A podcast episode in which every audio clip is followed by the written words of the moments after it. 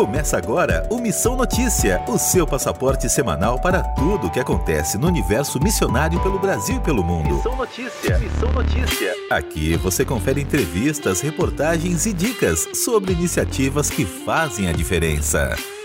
Começando aqui mais uma edição do Missão Notícia, meu nome é Lucas Meloni e é sempre muito bom ter a sua companhia aqui nesta jornada missionária. Dando prosseguimento neste mês de julho, a parceria de conteúdo com a Christian Vision Brasil, a gente conversa com a Aline Scarpione, que é gerente de marketing da CV Brasil. Nosso papo é sobre redes sociais, no que elas ajudam e no que elas não ajudam na hora de evangelizar. Aline, seja muito bem-vinda ao Missão Notícia. Muito obrigada, obrigada pelo convite. Feliz por estar podendo falar sobre algo tão próximo de nós. E já respondendo a primeira pergunta, se elas são amigas ou inimigas do evangelismo digital, as redes sociais são muito amigas. Porque hoje em dia todo mundo está numa rede social, é muito difícil você não encontrar alguém que tenha um perfil numa rede. Então, às vezes, a pessoa pode ter um perfil em certo lugar, por exemplo, no Facebook, mas não tem no Instagram.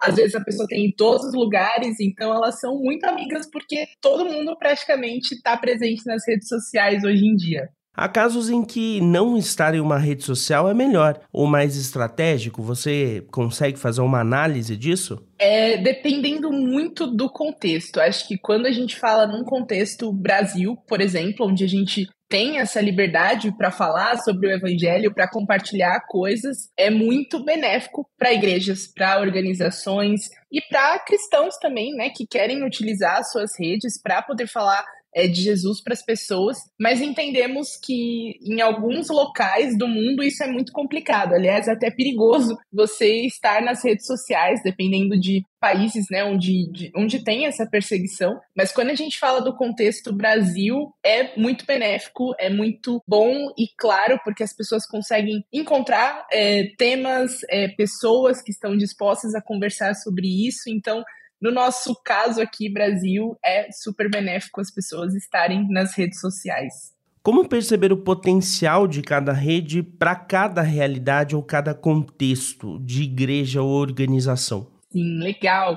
É, o que a gente enxerga primeiramente é com quem essa igreja quer falar, né? Então, ela quer falar com um público geral, pessoas de todas as idades, ela quer falar com jovens, com adultos. Então, é interessante a gente saber qual das redes é o nosso público principal está hoje em dia. Então, se eu fosse recomendar uma rede onde você consegue achar a maior parte das faixas etárias, eu diria o Instagram, porque lá você tem o adolescente, tem o adulto, tem o idoso, todo mundo tá lá.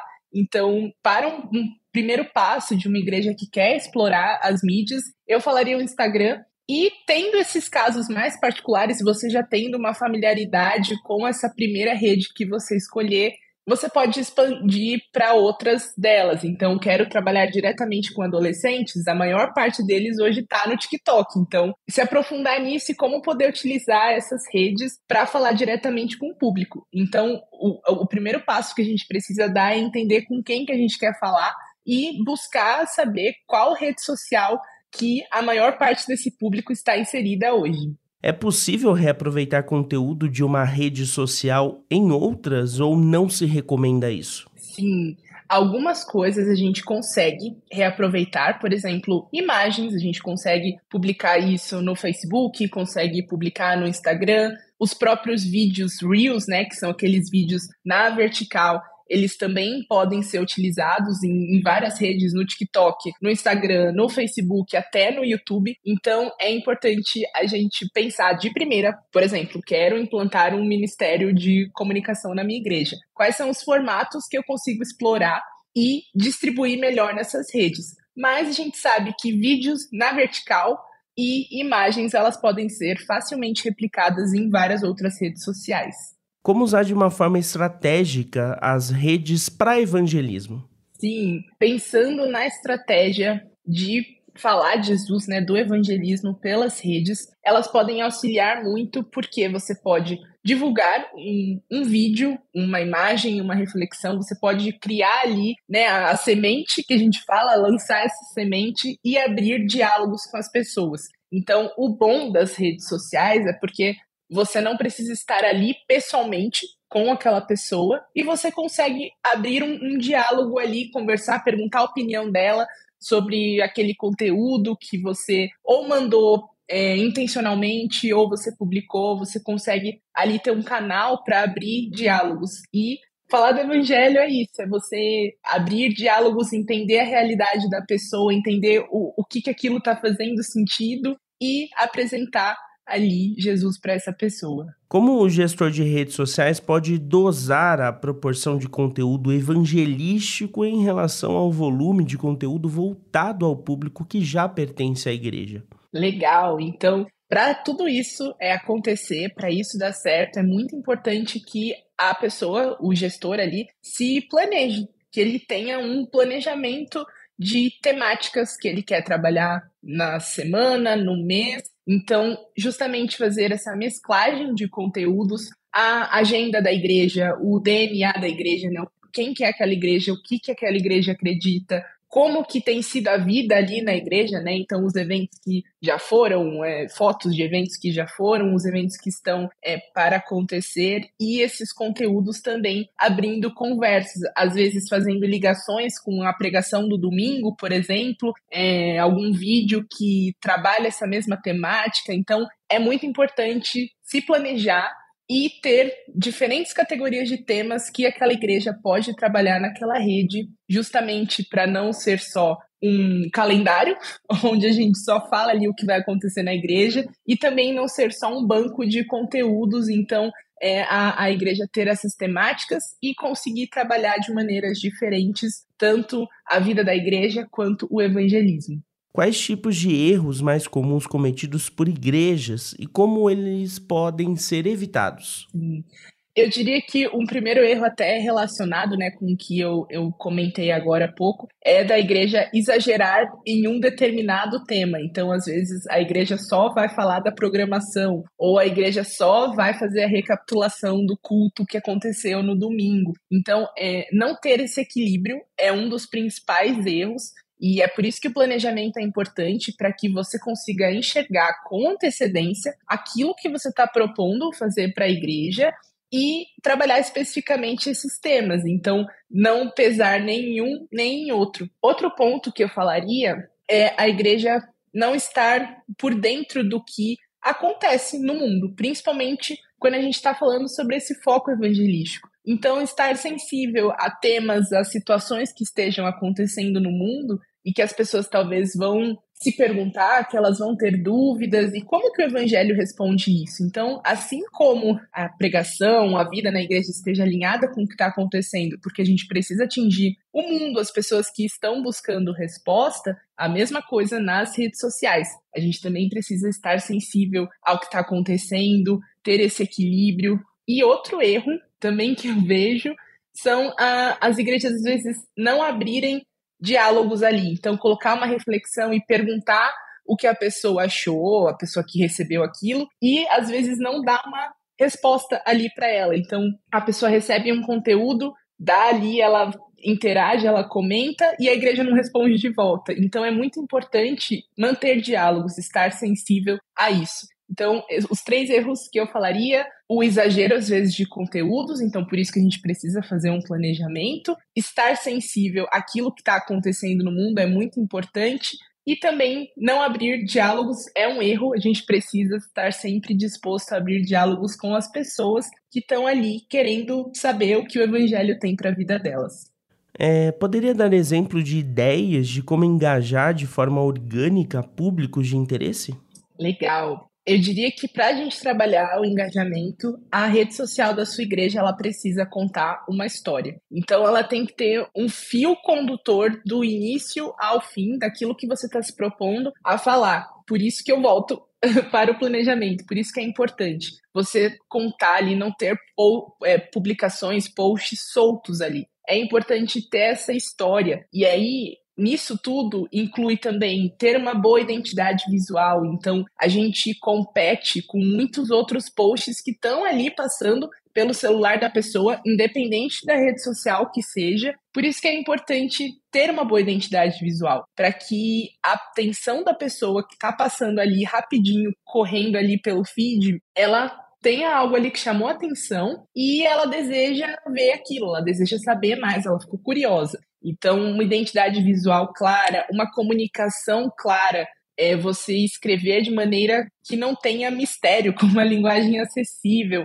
é, que as pessoas que estão recebendo aquele conteúdo possam entender exatamente o que você está querendo falar e, principalmente, explorar esses formatos novos e que as redes sociais de tempos em tempos vão mudando. Então, por exemplo, o Instagram começou como uma rede social de fotos, e aí depois de um tempo ele começou a falar mais sobre stories, e depois eram os posts em carrossel, que tem várias, é, várias imagens, e hoje em dia são os reels, os vídeos curtos né, na, na vertical. Então é importante para a igreja montar ali uma equipe de, de comunicação, e os jovens são muito bons para ajudar com isso, para justamente explorar esses conteúdos da maneira que as redes sociais vão favorecer o engajamento orgânico.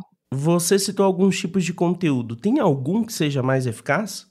Sim, o que é possível a gente fazer, até você comentando isso, eu lembrei que o WhatsApp também, né, tem a, a possibilidade de você postar os stories, é sempre entender como que a visualização da pessoa vai ser melhor. Então, por exemplo, a gente usa o celular na vertical, então Lógico, vídeos no YouTube, a maioria das vezes a gente vira ali, né, pra, na horizontal para assistir. Mas o movimento natural que as pessoas fazem mexendo no celular é no movimento na vertical. Então, o que a gente puder otimizar, e às vezes até fora do, dos stories, né, é, ou das redes sociais, o conteúdo para que aquilo seja melhor distribuído, você acaba tendo uma eficiência melhor. Você sabe que tem mais chance das pessoas verem. Um exemplo prático. Vamos supor que você precisa comunicar alguma coisa no grupo da igreja no WhatsApp.